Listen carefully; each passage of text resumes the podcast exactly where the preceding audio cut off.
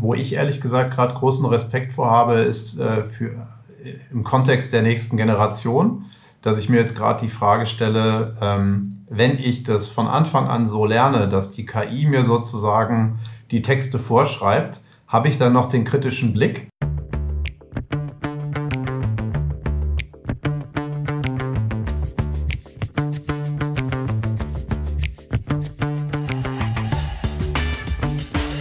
Schön, dass Sie dabei sind bei Die Message, der Investment Podcast. Heute reden wir über das Thema, was im Moment wohl in aller Munde ist, künstliche Intelligenz, AI.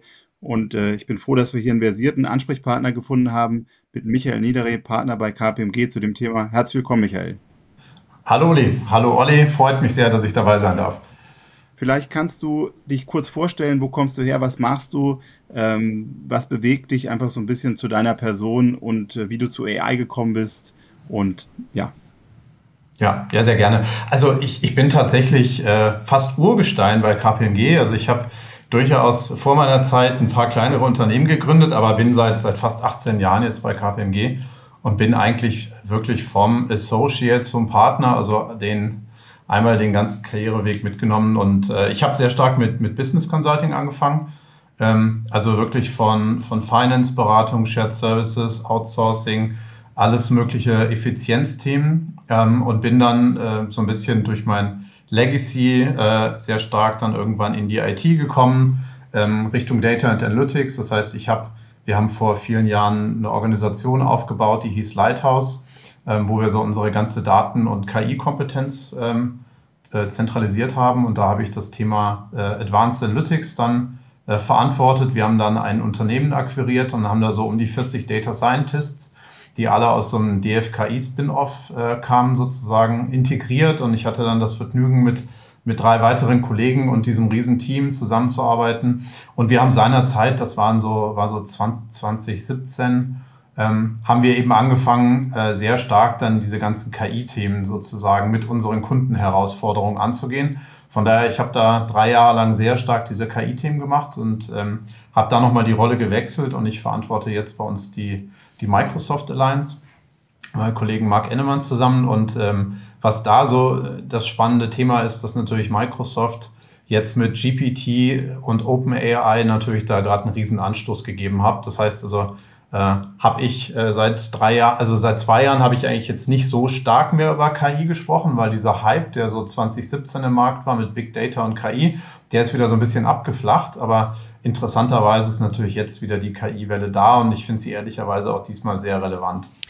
Sechs ja. Jahre ist ja noch nicht so lang, was das KI-Thema angeht. Ähm, woher kam damals der Push ähm, und der Fokus auf dieses Thema Big Data und KI? Ja, ich glaube, da gibt es halt immer technologische Entwicklungen. Also KI ist ja so ein Thema, es gibt ja schon die ersten Chatbots aus den 60er Jahren von IBM und es gibt äh, immer wieder so Technologiewellen, wo man sagt, jetzt kommt die KI wirklich. Ne? Also ich habe ähm, tatsächlich, als ich neulich aufgeräumt habe zu Hause, habe ich ein Buch gefunden, das habe ich zu meiner Konfirmation geschenkt bekommen und damals äh, stand, äh, stand da ganz groß drauf, das Zeitalter der künstlichen Intelligenz äh, von Kurzweil und es war aus den 90er Jahren. Also das ist schon ein Thema, sage ich mal, was ja immer wieder aufkommt. Und die Frage ist ja, wie definiere ich jetzt künstliche Intelligenz? Ne? Also wenn man jetzt in die Wissenschaft guckt, da ist ja alleine ein regelbasiertes System, kann ja schon eine künstliche Intelligenz sein. Das heißt also, wenn ich irgendwie mit dem Sonnenuntergang das Licht einschalte, kann man ja schon von einer künstlichen Intelligenz reden, wo natürlich heute jetzt jeder drüber lachen würde und sagt, das ist ja nicht intelligent. Aber letztlich macht es ja etwas, was auch ein Mensch machen würde. Und äh, entsprechend könnte man ja schon sagen, es ist ein Teil einer künstlichen Intelligenz. Ne? Und äh, ich sage mal so, die, die großen Innovationen, da gab es ja zwei Schübe. Das eine war im Prinzip das maschinelle Lernen, wo ich sage, ich habe erstmalig Algorithmen gehabt, die konnten von Daten lernen. Das heißt, der Mensch hat tausend Entscheidungen getroffen und dann hat man gesagt, jetzt nehme ich mal diese Entscheidungen alle, lerne eine KI an und auf einmal konnte die KI diese Entscheidung fortschreiben. Also haben wir gesagt, Machine Learning ist ja eine Riesenrevolution.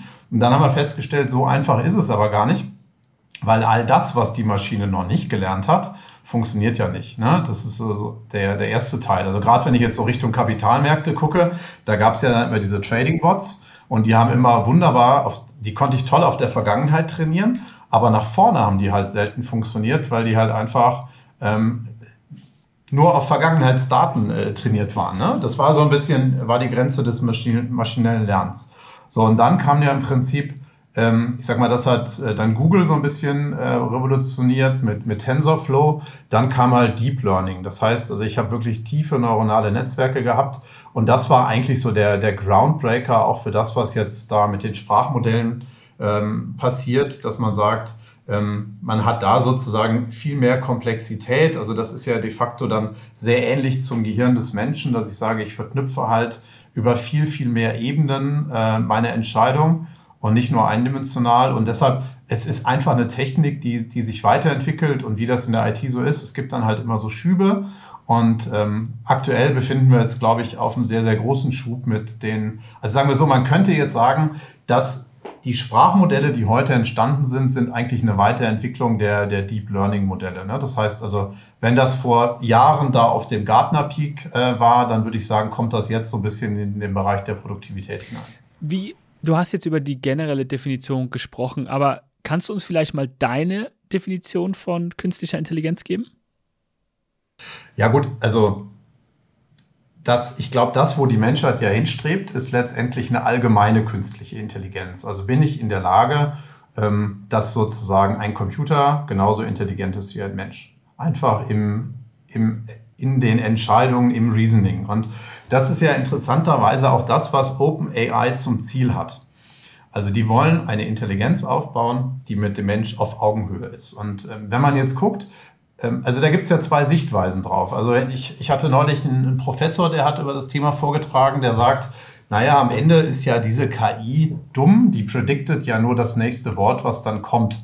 Ähm, wo ich sage, ja, technologisch funktioniert das so, aber es ist doch trotzdem schon sehr faszinierend, ähm, wie, gut, wie gut diese Worte da hintereinander aufgereiht werden. Und also wie ich das mal übersetze für mich, dass ich sage, das, was jetzt die Sprachmodelle machen, ist, sie sind in der Lage, Sprache zu verstehen. Und wenn ich Sprache verstehen kann, dann kann ich eben auch das komplette Wissen der Menschheit in ein solches Modell reinfüttern. Und dann hat das schon mal einen relativ guten Stock an Grundwissen. Ne? Also das ist so die erste Basis, dass ich sage, ich habe eigentlich ein allwissendes Modell. Und wenn ich dann jetzt, ich sag mal, so klassischen Abiturprüfung oder ne, die Prüfung eines Steuerfachangestellten und so weiter, wenn ich die auf einmal bestehe und ich glaube jetzt die aktuellen GPT-4-Modelle haben so eine, haben so ein IQ von 130, finde ich das ja schon mal relativ eindrucksvoll im, im allerersten Schritt. So.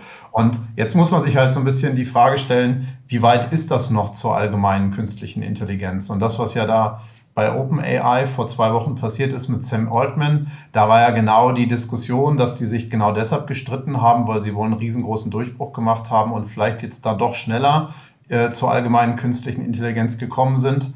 Ähm, ich hatte auch neulich mal jemand, der hat gesagt, hat man oder hat die Frage gestellt, hat man vielleicht das Ganze zu früh aus der Kiste gelassen. Also überfordert das jetzt die Menschheit aktuell zu dem Zeitpunkt. Und also meine These ist, ähm, man wird immer den Unterschied zwischen Mensch und Maschine erkennen. Aber wir sind gerade wirklich dabei, dass das sehr, sehr mit sehr, sehr stark miteinander verschmilzt und dass man da einen riesen Schritt gemacht hat. Ich glaube, es gibt auch immer eine gewisse Angst. Also diese technologischen Fortschritte, wenn man in der Vergangenheit sieht, also immer wenn irgendwo ein technologischer Fortschritt kam, ähm, Ob es damals auch das Auto war, dass man gesagt hat, äh, ne, Pferde werden ersetzt. Also ich glaube, jedes Mal, äh, wenn was passiert, was so einen maßgeblichen einschneidenden Ein, äh, Einwurf gibt, ähm, dass viele Menschen ja auch, und ich habe gelesen zum Beispiel gerade diese ähm, White-Collar-Worker-Jobs, also wenn du irgendwelche standardisierten Prozesse hast, Steuerberatung äh, oder irgendwelche Abrechnungsthemen, dass du natürlich einfach eine riesen Automatisierungsmöglichkeit mittlerweile hast und dass auch KI zum Beispiel im Bereich der Rechtsberatung simple Fälle halt sehr schnell, sehr effizient bearbeiten kann. Ich glaube, da ist auch eine gewisse Angst von vielen Menschen, ist mein Arbeitsplatz eventuell bald überflüssig. Ja. Ja, ich glaube, das, das ist auch ein berechtigtes Thema. Ne? Also ich sage mal, die Diskussion, die gab es schon früher mit der Schreibmaschine, als sie erfunden wurde. Also ich sage so, da kam auf einmal ein Tool und muss ich mir jetzt Angst machen, dass ich meinen, meinen Job verliere. Und ich glaube, es war immer so, dass erstmal Arbeitsmittel jetzt den Menschen an die Hand gestellt wurden, um sie effizienter zu machen. Ne? Also ein bisschen der, der bionische Arm. Das heißt, ich kann auf einmal schwere Sachen tragen. Und es gibt ja so, so zwei Ebenen der, der künstlichen Intelligenz oder zwei große Stoßrichtungen. Das eine ist halt persönliche Produktivität. Das heißt, ich habe einen Assistenten bei mir im Arbeitsplatz und der hilft mir halt jetzt einen Brief vielleicht schneller zu formulieren, als ich das früher gemacht habe. Und äh, das ist halt ganz spannend, weil wenn ich mir jetzt mal vorstelle, ich habe einen Job, der ist sehr vielfältig, also ich sag mal ein Manager-Job, ähm, und ich habe auf einmal irgendwie eine künstliche Intelligenz, die mir meine Termine organisiert und einfache E-Mails beantwortet. Ich meine, da kann sich, glaube ich, jeder vorstellen, dass man da vielleicht, äh, wenn man selber mal überlegt, was macht man den ganzen Tag, vielleicht eine Stunde sparen kann. Ja? Und ich glaube, die Stunde, die kann man einfach dann vielleicht auch besser mit seinen Kunden verbringen oder mit anderen anspruchsvolleren Aufgaben. Und, und der Bereich ist, glaube ich, sage ich mal, jetzt nicht, nicht bedroht, ja, weil da ist immer noch People's Business. Ich muss am Ende auch Kunden treffen, mit Geschäftspartnern reden und das ich glaube nicht, dass jetzt in naher Zukunft unsere Bots miteinander verhandeln und äh, wir dann am Ende sagen, ähm, äh, schön war's und wir machen die Geschäfte untereinander. Das glaube ich nicht. Ne? Dann das andere ist natürlich, wenn wir dann jetzt wirklich so in den transaktionalen Bereich reinschauen und sagen, das, was jetzt ein Customer Service macht ähm, oder ähm, ich sage mal so ganz klassisches Massenprocessing von Verfahren, also im Ticketing-Bereich, ähm, äh, in den Hotlines und so weiter. Und das ist, glaube ich, schon ein Thema, wo ich mir vorstellen kann, da geht es nicht mehr um persönliche Produktivität, sondern um geschäftliche Produktivität. Da werden die Bots wirklich in Zukunft und auch in sehr naher Zukunft 20, 30, 50 Prozent der Workload übernehmen. Ne? Wir haben gerade einen ganz spannenden Partner, Paloa, die machen im Prinzip ähm, Telefonie und die sprechen heute schon wirklich sehr, sehr gut ähm, und übersetzen in Echtzeit. Das heißt, so der erste Schritt ist vorstellbar, ich habe mein Callcenter ganz woanders und spreche auf einmal in der gleichen Sprache. Also das heißt, ich kann diesen Labor-Arbitrage-Effekt sehr stark rausholen. Ich kann aber auch ein GPT-Modell sozusagen auf eine Knowledge Base setzen und dann telefoniere ich, sage, das ist das ist mein Problem und dann antwortet einfach die KI-Stimme und liest sozusagen aus dem Knowledge-Baum die Antwort vor und kann auch interagieren. Das ist dann schon spannend, dass ich da nicht mehr diese klassischen Tonfolgen habe wie früher, und dann verzweifelt nach 10 mal 9 drücken irgendwann den Operator kriege, sondern dass ich wirklich mit einer KI telefonieren kann. Und das funktioniert heute schon. Und interessanterweise nicht nur im Service, sondern auch im Sales. Auch im, also wirklich so Telefonie, Sales ähm, funktioniert tatsächlich erfolgreicher als mit, mit äh, Menschen. Also einfach, wenn man sich die Kennzahlen anguckt, die Bots verkaufen besser, weil ich die optimieren kann bis ins letzte Bit. Ich kann immer wieder durchprobieren und äh, deshalb, ich glaube, spannend wird wirklich der transaktionale Bereich, sobald wir halt da jetzt hinkommen. Und das ist, sage ich mal, durch diesen Quantensprung, der jetzt mit G äh, GPT gekommen ist, ist das sehr viel nahbarer. Und vielleicht noch einen letzten Satz, der ist spannend. Das ganze Thema ging ja auch schon vor fünf Jahren. Nur damals war es halt viel zu teuer. Und das ist das, was jetzt gerade diese, die, diese neue Welle eben schafft, dass eben mein Investment nicht mehr so groß ist, weil ich vortrainierte Modelle habe. Ne? Das heißt also, so ein Modell zu trainieren kostet teilweise äh, siebenstellige Beträge, nur um euch mal so ein Gefühl zu geben. Ich glaube, eine Microsoft investiert gerade mehr als 20 Milliarden in Hardware, was de facto unvorstellbar ist, was da für Rechenkapazitäten entstehen. Und diese vortrainierten Modelle, die dann von tausenden Unternehmen genutzt werden, haben halt einen ganz anderen Skaleneffekt, als wenn jedes Unternehmen seine Modelle selber trainiert. Ja, und Microsoft natürlich auch über die Daten verfügt, um diese Modelle schneller zu trainieren, ne? gerade für Transaktionssachen oder bestimmte Abläufe, weil sie natürlich einfach viele, viele Daten haben aus, aus allen Bereichen. Ja, das ist halt total spannend. Äh, Google hat jetzt ja auch ein Modell veröffentlicht vor zwei Tagen und ich glaube, das ist gerade so der, der Wettlauf der Tech-Giganten. Wer hat am meisten Daten?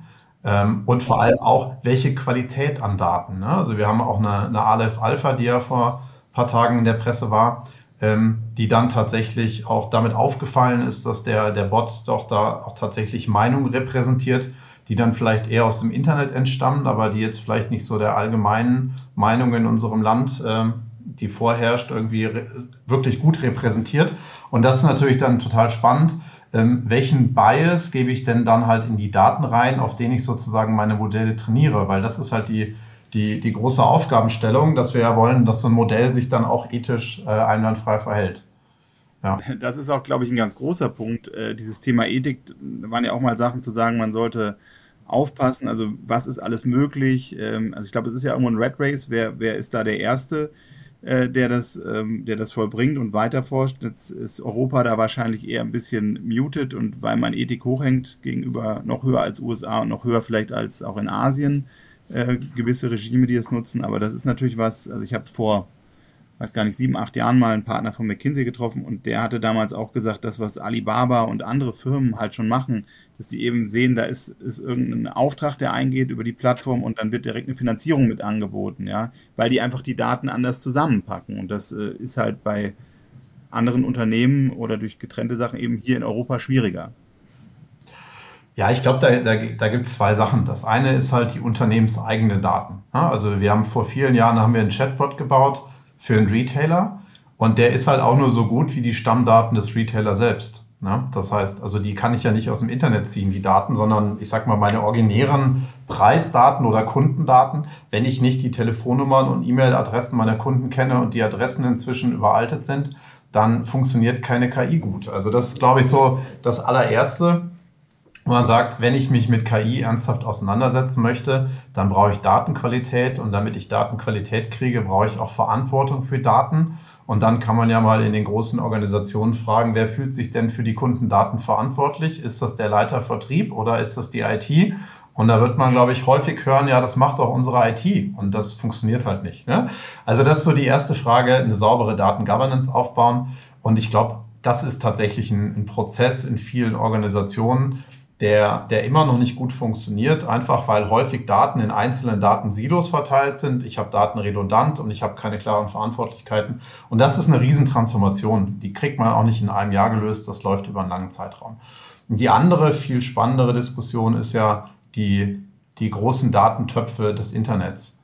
Ähm, und äh, welche Daten darf ich denn tatsächlich verarbeiten? Also ähm, darf ich tatsächlich Daten, die ich eigentlich gar nicht äh, verarbeiten darf, trainiere ich darauf meine Modelle? Ähm, na, wenn wir jetzt gerade mal so an die großen Tech-Giganten äh, denken, äh, da gibt es ja immer die Diskussion zwischen dem strengen europäischen Datenschutz und dem etwas äh, leichteren amerikanischen Datenschutz. Und dann die Frage, ähm, wie genau nehmen dann die großen amerikanischen Player genau diesen Datenschutz? Und ähm, ich glaube, das, das ist halt wirklich eine spannende Diskussion, ähm, wo ich auch noch keine, keine Antwort drauf habe, ähm, weil ich kann ja in die Modelle nicht reinsehen. Also ich sehe ja nur, wie gut die Modelle funktionieren, aber ich sehe ja gar nicht, auf welchen ähm, Daten die tatsächlich funktionieren. Das sind ja Blackbox-Modelle. Ne? Und ich sag mal, die Unternehmen, die am meisten Daten haben, werden wahrscheinlich dort das Rennen machen dann müssten wir als Europa eigentlich oder besonders Deutschland mit dem Datenschutz Probleme kriegen, oder? Aber haben wir keine Chance. Ja, ich glaube, man könnte jetzt sagen, haben wir als europäisches Unternehmen überhaupt keine Chance auf diesem Markt, weil wir einfach so eng reguliert sind, ähm, dass wir tatsächlich durch unseren höheren Anspruch an Datenschutz ähm, weniger Daten haben und damit unsere europäischen Modelle schlechter werden. Also das, das wäre eine These, die kann man, glaube ich, sehr kontrovers diskutieren. Entweder sage ich halt, Europa hat tatsächlich eine bessere Ausgangslage, weil ich qualitativ bessere Daten erhalte, also lieber weniger, aber dafür höhere Qualität. Ähm, auf der anderen Seite könnte ich sagen, das, was jetzt heute, ich sag mal, eine Google an Daten hat, die sie da in den letzten Jahrzehnten sich aufgebaut haben, diesen Datenschatz, da kommt in, kürz, in so kurzer Zeit keiner ran. Und ich glaube, das wird das ist so ein bisschen, glaube ich, die spannende Diskussion dieses Rennens. Ja. Ich glaube, du bringst da einen großen Punkt. Also wenn ich jetzt die, die großen US-Unternehmen sehe, die A, die Daten haben und auch die tiefen Taschen. Du sagst gerade, Microsoft investiert 20 Milliarden in Hardware. Das ist auch ein Trend, den wir im Kapitalmarkt sehen, dass eben die größten Investitionen mittlerweile von den Tech-Firmen, also wenn ich die großen 5, 6, 7 Tech-Firmen nehme, die einfach wahnsinnige Investitionen tätigen, also gar nicht Asset-Light im Moment sind, für was sie ja als Aktien meistens gekauft sind, sondern wirklich in diesen neuen Trend gehen. Ähm, ich finde es ja mit Aleph Alpha hier in Deutschland ist ja eigentlich beachtenswert, mit wie wenig Ressourcen doch sowas relativ Gutes aufgebaut worden ist. Ich glaube, das ist auch ein Problem, was wir hier haben, ähm, dass einfach die Finanztöpfe oder die, dieses Risikokapital überhaupt nicht so groß äh, gegeben sind in Europa. Oder siehst du das anders? Ja, ich glaube, man muss hier halt auch überlegen, ich sag mal, da, da spielt ja vor allem dann auch ähm, die Skalierung mit rein zum einen. Also wie viel Skalierung bekomme ich tatsächlich rein? Und wenn man jetzt schaut, die großen Tech-Giganten, die skalieren halt ganz anders, einfach weil die auch eine andere Kundenbasis haben. Ne? Das heißt also, eine Microsoft erreicht in kürzester Zeit sehr, sehr viele Kunden und ähm, das sind etablierte Plattformen bei den großen Konzernen, dass man sagt, ich vertraue einer Microsoft, dass sie mit meinen Daten anständig umgehen. Die sind ein etablierter IT-Player seit vielen Jahrzehnten ähm, und äh, wenn ich jetzt sage, da kommt jetzt auf einmal ein neuer Player, dann muss ich den erstmal äh, aus einer äh, IT-Security, Compliance, Datenschutz und Vertragssicht onboarden. Das alleine dauert erstmal ein Jahr.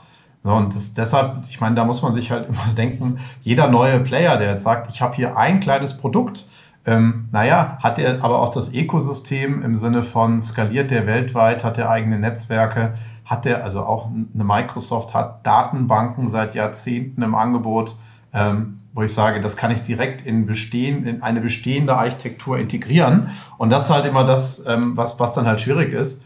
Ähm, so, ein, so ein Hyperscaler, der hat halt hunderte von Services, ähm, die auch schon bei, bei Kunden heutzutage laufen, wo ich das dann sozusagen einfach mit rein integriere. Ähm, auf der anderen Seite, also sagen wir so, von daher, einfach über so einen Hyperscaler, so einen Service zu sourcen, ist halt viel, viel einfacher. Und deshalb wird es einfach getan und deshalb kriegen die auch so eine Reichweite hin. Auf der anderen Seite sage ich auch, wenn jetzt ein europäischer Provider das Ganze günstiger, effizienter oder besser hinbekommt oder mit einem höheren Datenschutz, glaube ich schon auch, dass man, ich sag mal, den, den KI-API-Layer relativ schnell austauschen kann nur, ich sag mal, da gibt es ja inzwischen auch um die 50 Provider, die da jetzt verschiedene LLMs anbieten. Und ich kann inzwischen meine eigenen trainieren. Es gibt auch äh, viel im, im Open-Source-Bereich. Und ähm, das ist ja die Frage, ähm, möchte ich das tatsächlich selber machen ähm, oder möchte ich einfach einen Service nehmen, der funktioniert und der kontinuierlich besser wird? Ja, da ist, aber wir sehen auch Kunden, die gerade sagen, ähm, ich, ich, ich möchte mit drei, vier Modellen arbeiten, ähm, weil ich mich jetzt nicht von einem einzelnen Provider abhängig machen möchte. Ja, klar.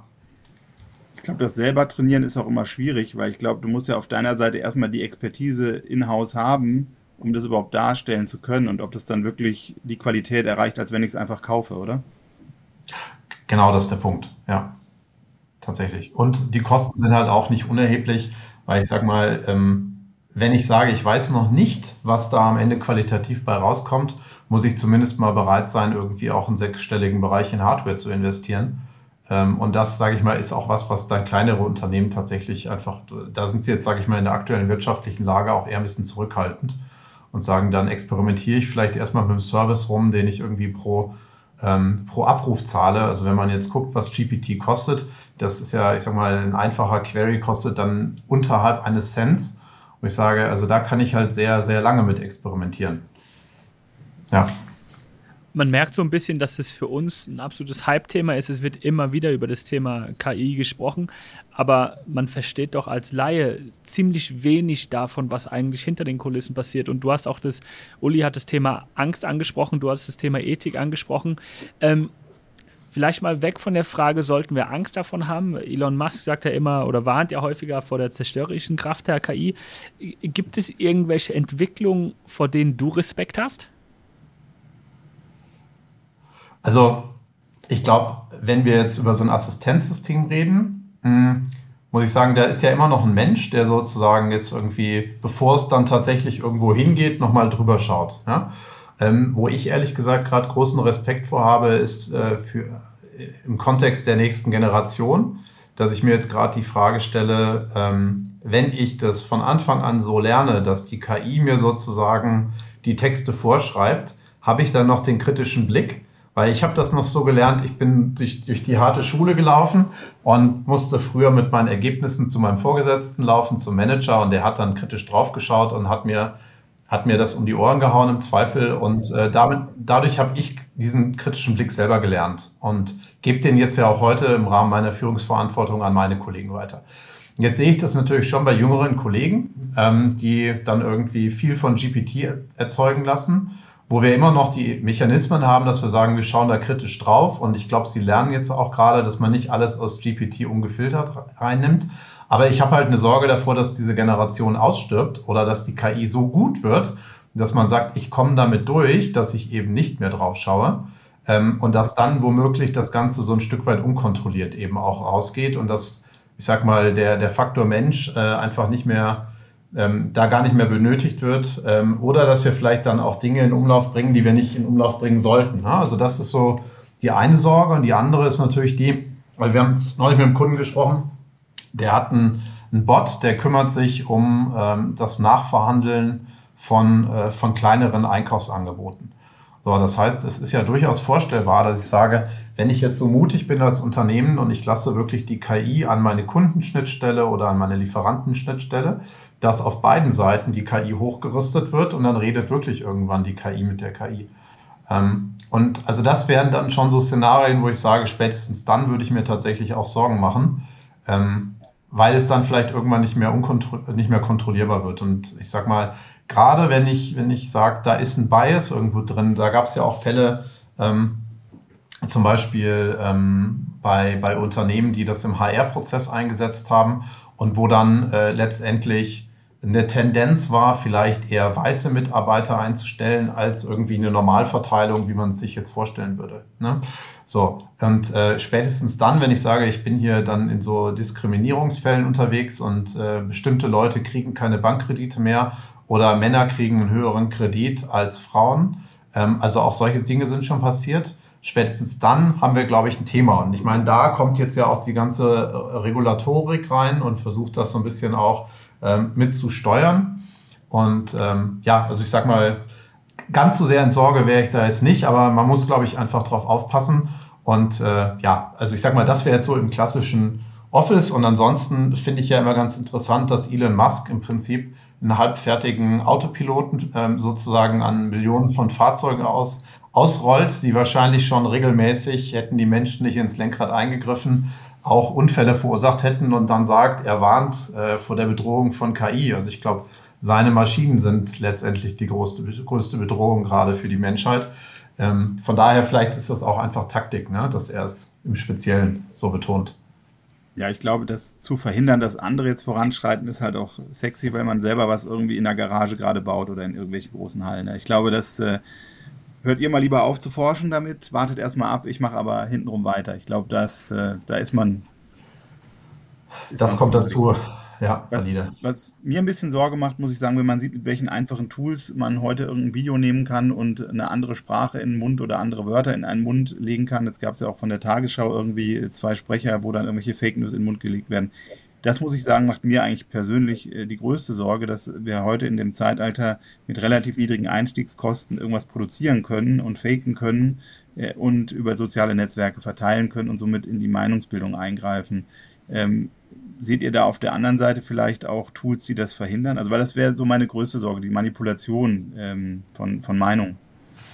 Ja, also das Thema Manipulation ist jetzt ja tatsächlich mit dem EU AI Act in die Kategorie Verbot gerückt worden. Das heißt also, das darf nicht mehr passieren und ich glaube, das ist ja auch so der größte Konzern, dass man sagt, über KI manipuliere ich sozusagen äh, am Ende ähm, die, den Wähler und die Demokratie. Ne? Also ich glaube, der, der Teil ist, ist sehr valide. Die Frage ist tatsächlich, kann ich das verhindern?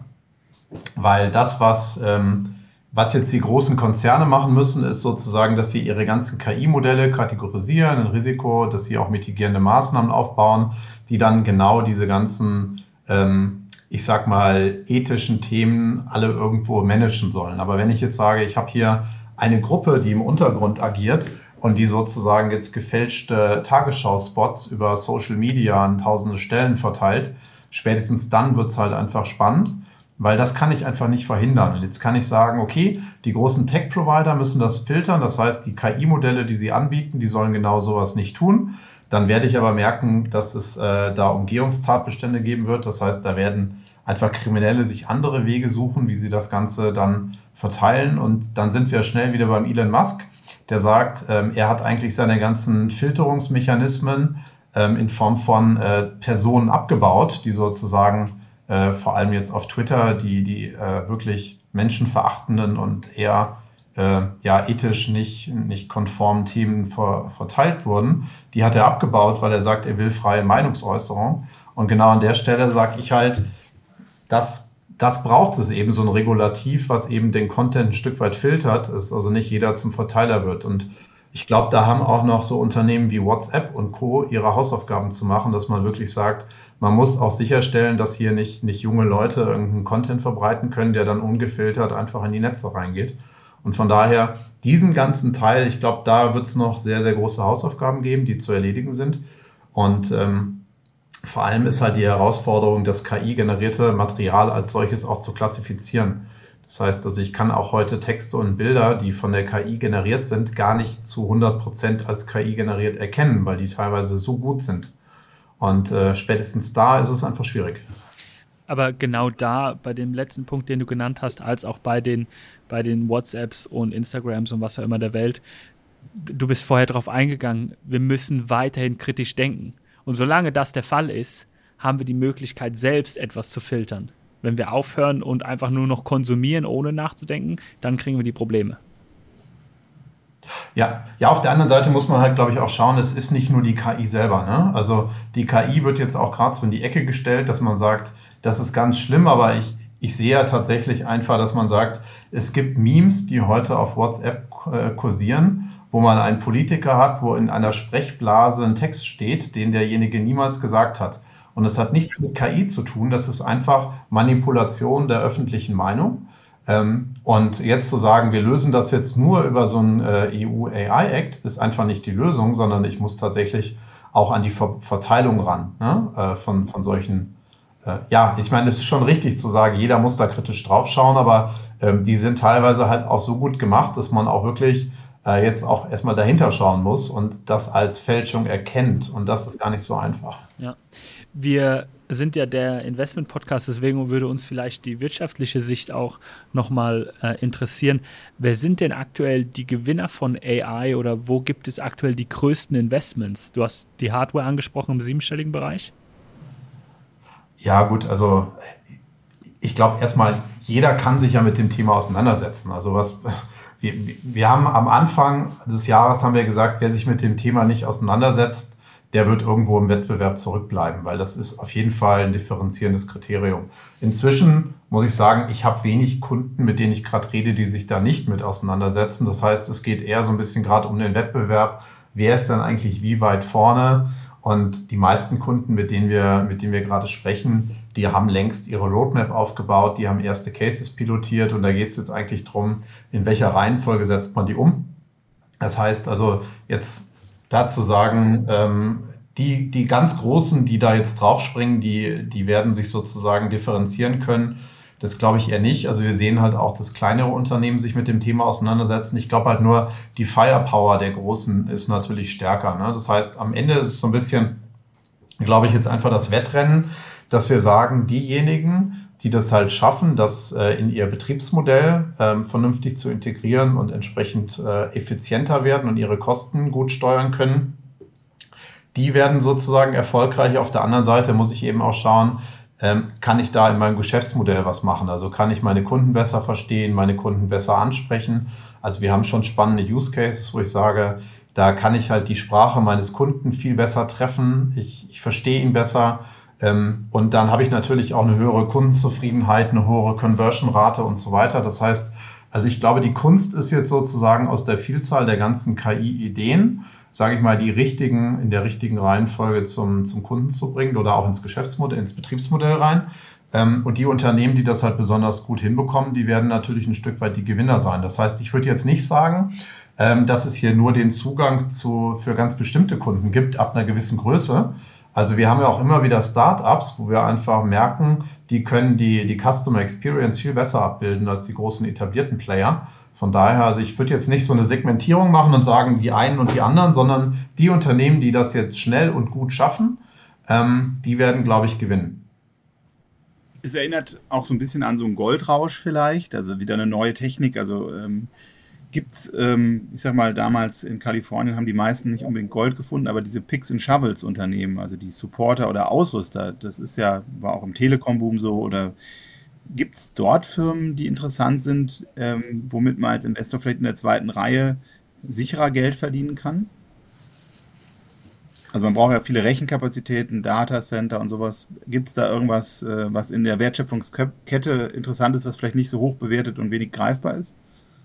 Ja, ich würde ich würd behaupten, der, ich sag mal, die gesamte IT wird davon profitieren. Ne? Also ich sag mal, ob das jetzt die Netzwerke sind oder die Datenbanken ähm, bis hin zum, zum Office Workplace. Ähm, es, es wird einfach tatsächlich, also ich sag mal, die IT-Branche wird davon zum einen profitieren, aber auch die Dienstleistungsbranche. Ne? Also ich sag mal auch, ich sag mal, vom Beratungshaus bis zum Systemintegrator ähm, werden natürlich da in den nächsten Jahren einfach erhöhte Investments in das Thema reinfließen.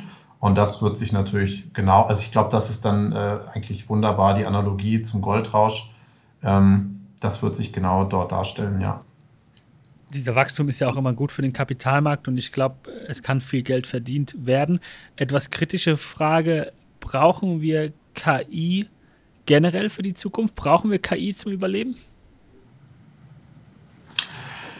Ja, ich glaube halt, das ist so ein bisschen, geht dann zurück in den Kapitalismus, ne, wo man sich die Frage stellen muss, also wenn, wenn wir halt immer höher, schneller, weiter ähm, erreichen wollen, dann, dann brauche ich halt schon die KI, äh, weil im Wettbewerb muss ich halt überleben und damit ich im Wettbewerb überlebe, muss ich die gleichen Waffen nutzen, die halt auch meine Wettbewerber einsetzen und von daher glaube ich, also entweder komme ich aus dem, aus dem Kreislauf raus, dann, dann kann ich einen alternativen Weg, vielleicht auch ohne KI gehen aber ich könnte mir jetzt zum Beispiel nicht vorstellen, dass ich sage, ich kaufe mir ein Auto ähm, oder ich beziehe eine Dienstleistung, die KI-frei ist. Ja, also ich verstehe das ja im ESG-Kontext, dass ich sage, ich möchte vielleicht auch grüne Produkte haben. Ja, ähm, ich glaube, da kriegt man Kunden schon überzeugt, aber ansonsten ist es ja nichts Negatives, was man jetzt irgendwie vermeiden müsste, sondern ich glaube, es ist halt einfach schlichtweg eine technische Weiterentwicklung. Und vor allem, das passiert ja schleichend. Also wenn wir jetzt mal schauen, ähm, also mal ein, ein einfaches Beispiel. Wenn ich jetzt äh, schaue, in meinem Handy ähm, sind von meinen Kindern die Fotos und ich kann sozusagen nach den einzelnen Kindern die Fotos durchsuchen, ist das ja eine KI, die mir die Klassifizierung übernimmt. So, das heißt, es ist eine wunderbare Funktion, die eigentlich so in meinen Alltag sich so reingeschlichen hat. Und das ist bei den meisten KI-Funktionen, dass man sagt, die bedienen ja ein, ein Kundenbedürfnis oder ein, ne? also die helfen mir irgendwo Dinge vielleicht einfacher und besser zu machen. Und wenn das der Fall ist, dann werde ich die auch nehmen und irgendwann auch nicht mehr missen wollen. Das heißt, ich würde tatsächlich jetzt auch eher sagen, KI ist immer dann spannend, ähm, wenn es uns ähm, das Leben leichter macht und ähm, da werden die meisten äh, Leute das einfach auch gerne entgegennehmen. also ich glaube, das muss man vielleicht schon auch nochmal sagen, die meisten KI-Themen, die, die wir alle schon nutzen und uns vielleicht dessen gar nicht so bewusst sind, die machen doch unser Leben leichter. Also wenn man mal ich meine, man kann äh, alleine die, die Transformation, die das Internet angeschoben hat, die sich ja sozusagen, KI ist ja auch nur, sage ich mal, jetzt ein Teil des Internets vielleicht. Ähm, also, dass man, äh, ich sag mal, heutzutage vieles irgendwie nach Hause geliefert bekommt und nicht mehr in langen Schlangen steht und hm. ein Handy in der Tasche hat. Also, all so Dinge würde ich jetzt irgendwie nicht verteufeln wollen. Ne? Und ich glaube, deshalb ähm, ist das was ganz Natürliches. Ah, ich stimme dir 100% zu und äh, genau das war eigentlich auch der Punkt, auf den, den ich hinaus wollte, weil ähm, dieses große Thema KI ist so umfassend, dass es so viele Fragezeichen aufwirft, dass man denkt, man versteht es nicht.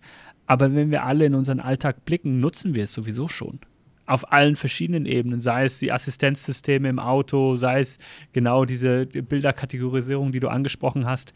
Also es ist, es ist sowieso schon da. Es ist nicht was, was noch kommt. Nur es werden neue Anwendungen dazukommen. Ja, also der, der große Schritt jetzt halt durch die Sprachmodelle ist wirklich, die KI kann kommunizieren. Ne? So, und, und dieser Teil, das heißt also, dass ich einfach in Zukunft dann mit einem virtuellen Gegenüber kommuniziere und das auch sehr gut. Das ist, glaube ich, einfach der Teil, an den wir uns gewöhnen müssen. Ähm, aber den kenne ich auch schon aus Science-Fiction-Filmen. Ne? Also ich meine, äh, bei den ganzen Raumschiffserien der Vergangenheit gab es immer Computer, die mit Menschen gesprochen haben. Von daher das ist eigentlich eine natürliche Evolution wollte gerade sagen, mir kommen jetzt so, so Bilder, äh, der 6 Millionen Dollar Mann oder, äh, äh, oder Matrix. Also ist es möglich, also ich glaube, Elon Musk forscht ja auch daran, dass man irgendwann einen Zugang, also die, die Verlinkung Bionic quasi Gehirn mit Computerleistung. Hältst du sowas für, für möglich? Das funktioniert heute eigentlich schon ganz gut. Also das heißt einfach äh, Wörter aus dem Gehirn äh, rauszulesen äh, ist längst, funktioniert längst. Also tatsächlich noch eher Labor. Ähm, aber Elon Musk hat da ja längst ein Unternehmen gegründet ähm, und die haben schon eine Preisliste und die haben schon eine Warteliste. Die haben auch schon, glaube ich, eine FDA-Zulassung. Also das ist alles jetzt in, in Kürze erreichbar. Aber dann wird es gefährlich, ja. oder? Weil dann hat er die Möglichkeiten, Gedanken zu lesen. Ähm, ja, gut. Äh, tatsächlich, die Frage ist ja immer, ähm, das, das ist dann ja am Ende eine Datenschutzfrage. Ne? Ähm, vertraue ich dem Unternehmen, dem ich sozusagen meine Daten, und ich meine, das sind dann, glaube ich, sehr vertrauliche Daten, und ich sage, das sind meine Gehirnströme, vertraue ich dem Unternehmen? Ähm, und äh, das ist, glaube ich, eine Frage, die muss jeder dann für sich selber beantworten. Und dann sind wir auch wieder bei der Diskussion, wer hat den Zugriff auf die besten Datenpunkte? Ne? Also auch Elon Musk ist ja aus OpenAI raus und hat gesagt, er baut jetzt selber was. ähm, mit solchen Datenpunkten kann man vielleicht dann in Zukunft noch besser werden. Von daher, also das, das Rennen ist gestartet und ähm, das ist tatsächlich jetzt eine ganz spannende Entwicklung. Du, ja. du hattest mich fast auf den Punkt, wo ich sage, ah, AI, ich glaube, das wird alles gut, das sind alles Anwendungen. Jetzt sind wir wieder da, wo ich sage, oh oh. Also der kann die Gedanken lesen, da ist man vielleicht doch dann etwas skeptischer. Ähm, weil wir schon fortgeschritten in der Zeit sind, vielleicht kannst du, äh, passt es jetzt ganz gut, dass du uns nochmal deine Message, deine generelle Message und deine Sicht auf KI und AI gibst. Ja, also ich glaube, den, den Spagat, den wir jetzt ja stark diskutiert haben, war, ist es jetzt gut oder ist es böse? Und ich glaube, ähm, Tendenz, was man sich, glaube ich, immer vor Augen halten muss, ähm, die Welt ist ja auch nicht gut oder böse, sondern äh, es kommt immer sehr darauf an. Also wenn eine KI von einem Menschen lernt und der Mensch tatsächlich keine guten Dinge getan hat, ist das eine böse KI. Ähm, von daher, ich, ich würde jetzt erstmal da gerne Lanze brechen wollen, dass wir sagen, KI soll eigentlich in Zukunft den Menschen wirklich helfen, effizienter zu werden. Ähm, und ähm, der Vorteil ist auch durch eine regulierte KI, dass man sozusagen auch messen kann, ob eine KI fair und objektiv ist, ob sie ethisch korrekte Entscheidungen trifft. Und das wären jetzt erstmal Punkte, wo ich sage, ähm, wenn ich einen Prozess effizienter mache und sozusagen auch messen kann, ob sozusagen der Prozess richtlinienkonform und ethisch korrekt abläuft, ähm, verbessert das erstmal ein Stück weit unsere Welt. Ne? So, also das, das wäre jetzt erstmal meine Überzeugung. Ich sage, erstmal ist es was Positives und dann würde ich halt wirklich Unternehmen auch ermutigen wollen, sich mit dem Thema auseinanderzusetzen. Das heißt, ähm, es gibt da wirklich, also wir haben, wir haben hunderte von Use Cases, wo man mal diskutieren kann, welcher Use Case macht Sinn, in welcher Reihenfolge und äh, wie kann man auch sozusagen die Use Cases dann auch wirklich in Unternehmenswerte übersetzen. Und ähm, ich denke einfach, man, man muss sich äh, kann sich da nicht verschließen, muss sich einfach an das Thema ranwagen. Und ich glaube, speziell so in, im deutschen Kulturkreis würde ich auch nochmal dafür Werbung machen, dass wir sagen, wir trauen uns auch mal an so Dinge rein, äh, ran und äh, wagen auch mal Experimente. Also es ist immer so häufig, was wir halt gerade so mit diesen modernen Technologien sehen, dass man erstmal wartet, bis alle Wettbewerber ähm, irgendwas damit gemacht haben also man ist in Deutschland häufig immer eher hinten dran, äh, mit, mit neuen Technologien zu arbeiten. Ähm, in dem Fall sehe ich es jetzt tatsächlich nicht. Das sind wirklich viele Unternehmen, die da unterwegs sind. Aber dass man auch einfach mal Dinge ausprobiert und Experimente zulässt und auch wenn etwas nicht funktioniert hat, dass man sich dann, dass man das nicht gleich verteufelt, sondern sagt, das war jetzt auf der Reise ein Learning und man versucht halt einfach auch aus gescheiterten Experimenten mal die, die Erkenntnisse rauszuziehen und es vielleicht beim nächsten Mal besser zu machen, weil das wird ein iterativer Prozess sein. Ne? Also ich kann nicht sagen, ich baue jetzt, äh, ich baue jetzt etwas für einen Festpreis und ähm, am Ende muss es perfekt sein, sondern das ist eher ein agiler Weg und äh, da wird es, je nachdem, was ich da auch erreiche, wird es, ich sag mal, ein bisschen Geduld brauchen. Da wird es auch mal Dinge geben, die nicht funktionieren. Von daher, ich glaube, man muss sich ein Stück weit auf die Reise einlassen und muss da auch eine größere Wette machen. Ähm, und ein Stück weit geduldig sein, weil sich eben auch die Technik in den nächsten Monaten auch noch radikal verändern wird. Und deshalb, ähm, genau, braucht man da, glaube ich, eine ganz andere Erwartungshaltung, als es vielleicht jetzt so typischerweise so in der äh, deutschen Perfektionismus, äh, so in diesem deutschen Perfektionismus irgendwo etabliert ähm, ist. Ja. Eine, eine Nachfrage noch, weil wir hatten auch über die Bots gesprochen, die dann miteinander kommunizieren. Ist es möglich, dass es alles außer Kontrolle gerät? Also am Ende ist ja der Mensch derjenige, der momentan noch die Prozesse entwickelt. Ne? Das heißt also, der Entwickler hat ja ein Konzept, gegen welches er arbeitet und am Ende wird ja ein Konzept umgesetzt. Wenn wir irgendwann sagen, der Mensch entwickelt nicht mehr die Prozesse und die Konzepte, sondern die Maschinen machen das selber, ich glaube, dann haben wir das Risiko, dass was außer Kontrolle geraten kann.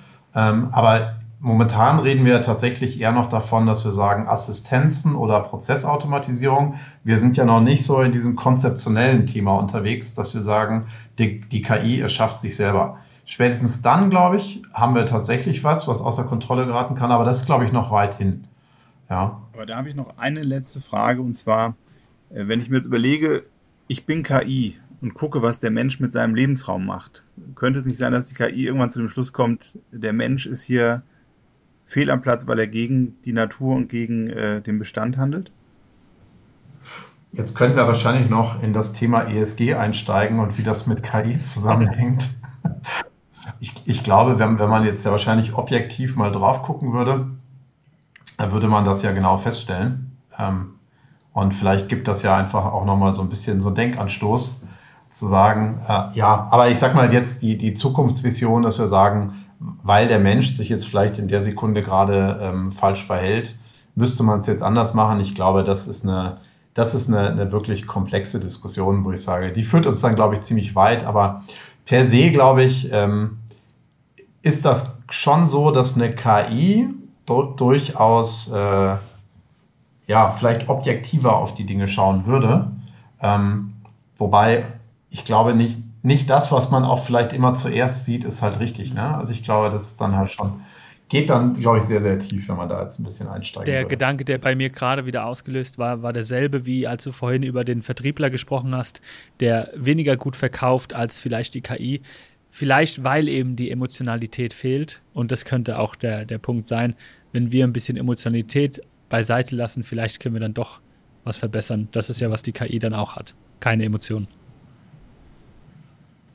Ja, auf der anderen Seite sind, glaube ich, diese Emotionen auch tatsächlich das, was das Leben lebenswert macht. Und von daher, das ist dann, sage ich mal, ich glaube, je nach Thema ist das eine oder das andere, äh, hat das Vor- und Nachteile. Von daher, es gibt, glaube ich, keine, keine geradlinige Antwort auf diese sehr tiefgehende Fragestellung. Ja. Auf jeden Fall vielen, vielen Dank für deine, deine Zeit und deinen Einblick. Also ich persönlich fand es wirklich spannend. Uli, du hebst einen Finger. Ja, ja, Michael, super. Vielen herzlichen Dank für deine Zeit und die, die Einblicke. Und ich glaube, wenn jemand zu dem Thema AI Interesse hat oder eine Firma hat und da Hilfe braucht, bist du da, glaube ich, ein guter Ansprechpartner. Jederzeit sehr gerne. Freue ich mich. Vielen Dank euch beiden. Hat danke dir, Michael. Super, danke.